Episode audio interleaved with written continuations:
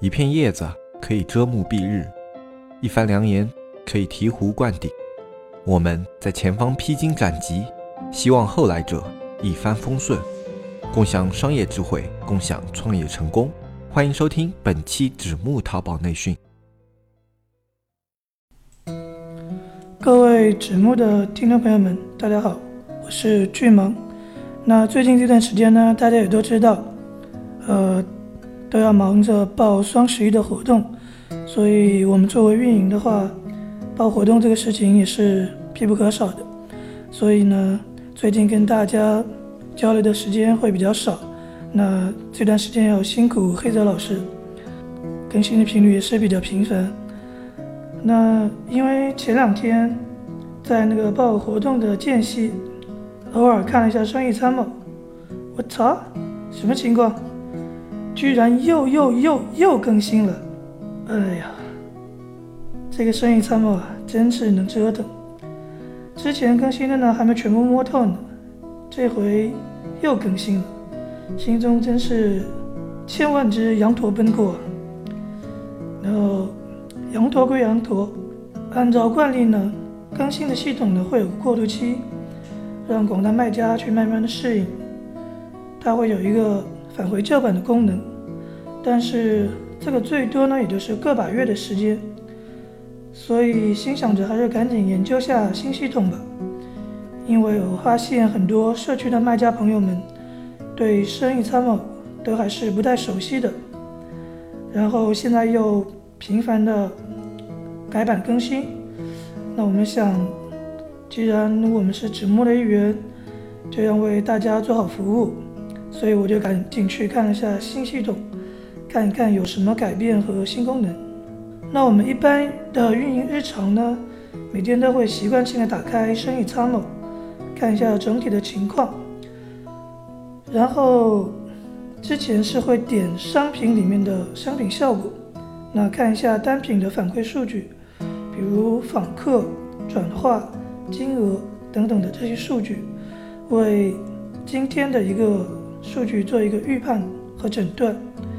那现在改版了以后呢，商品这个选项现在变成品类了，然后商品效果现在改成叫商品三六零，基础版的呢只有这一款是免费的，对应之前的商品分析呢，现在不能看到所有的宝贝，只能通过搜索框进行搜索，一个个去看。当然，你搜索以后。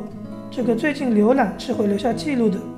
当你点进这个产品进去后啊，可以看到一些数据出来。免费版的只能看到销售和流量这两个选项。如果你是付费版的话，可以有详细的分类，具体有销售、价格、库存、流量、内容、客群、连带、服务、竞品这么一些数据啊。那所以，我们现在来盘点一下生意参谋的一些主要改版内容。老版的行业大盘可以查看的是有客单价、支付金额、类目占比、搜索点击率这些数据。在新版中呢，这些数据已经下线了。然后，老版的商品排行榜对比新版的市场排行。首先，不论标准版还是豪华版，曾经随便点击一个宝贝就能看到流量趋势、入店关键词、成交关键词等等。那么现在不好意思了，不是想看就能看了，现在要监控了，并且还限制数量。标准版的可以监控十个宝贝，豪华版的可以监控一百二十个宝贝。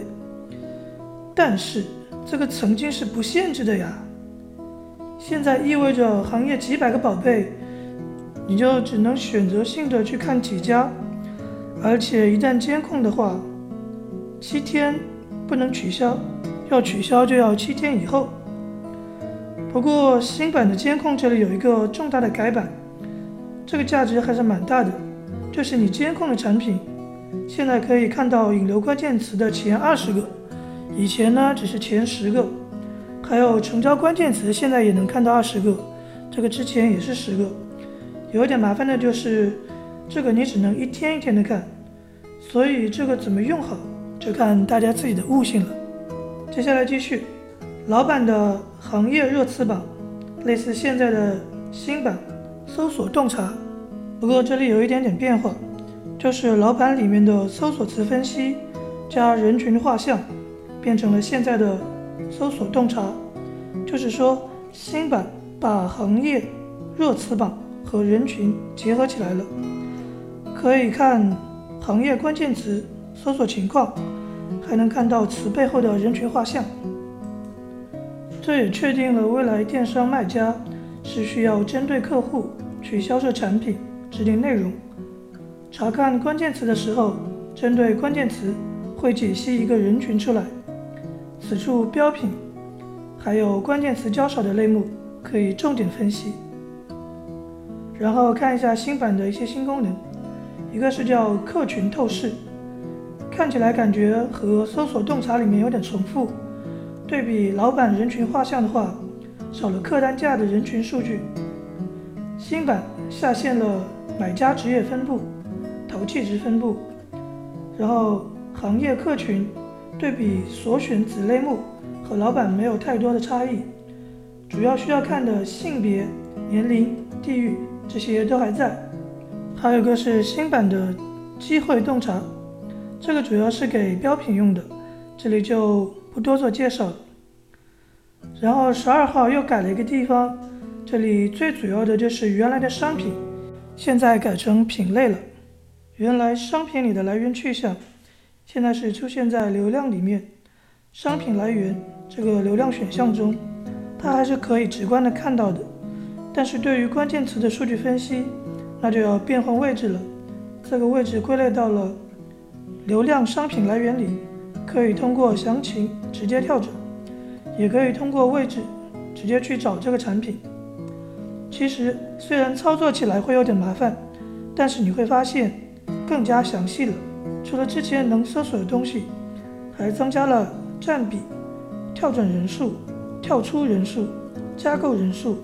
搜索人数等等的数据，对数据分析是更加详细的。所以说呢，这个东西是更加的苦了运营啊，每天都要观察这么多的数据。那其实标准版和专业版的差别还是蛮多的。然后专业版的话呢，精准度也比较高，这个钱应该花的还是比较值得的。而且你还可以知道这个转化来源的细分。这个东西其实是可以做个测试，这样你就知道权重给加到了哪个单品、哪个关键词。这一连贯的数据分析呢，要通过这样的方式才能达到分析竞品数据的目的。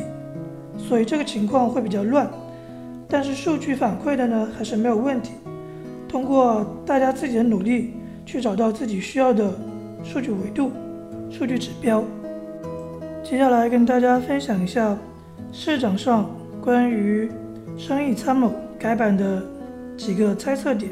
第一个是数据笼统，因为它现在都变成指数化，所以呢商家很难摸透阿里的核心玩法。第二个，同行之间玩法的竞争将减少，因为你根本摸不透你的对手的流量入口和玩法，就是你不能知道它是不是干预的数据。流量入口的情况，还有直通车每天点击的情况等等。第三个，黑搜是曾经极大的核心，现在已经难以从数据体现，所以说黑搜这个呢，将慢慢的扼杀在摇篮里面。第四个，按照目前市场行情的改动情况看，阿里更希望商家贴合市场和服务客户。不希望商家天天研究数据进行人为干预。第五点，数据的模糊性，为后电商时代避免容易被曝光，且为后续税务问题做好铺垫。这个呢，应该是比较关键的一点。对后续的发展呢，我想谈几点。第一点是小商家逐渐淘汰出局。为什么这么说呢？你看，现在整个。你要了解数据的代价是越来越高了，而且你想去研究数据的玩法，这个对你的要求也是非常高，因为它现在的算法是越来越难以琢磨，一般的人没有这样的精力去学习和研究这样的玩法。第二个呢，搜索和各大入口玩法将引来一大波红利。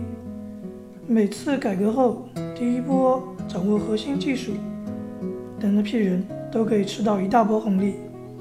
第三个，搜索核心数据全部隐藏以后，人为干预数据变得更加隐私化。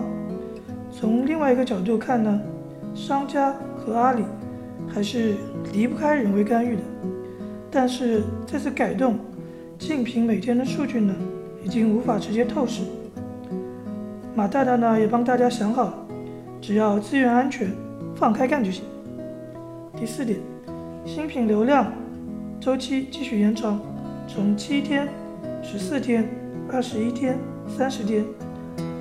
现在运营新思路：第一，要么操作三十天；第二，要么多链接。现在单链接能起大流量操作，这种难度系数是成倍上升的。最后总结一句话：只有多尝试、多交流，才会有新思路、新想法和新发现。只有拥抱变化，才能拥抱未来。世界唯一不变的就是变。好了，这期节目到这里就结束了，拜拜拜拜。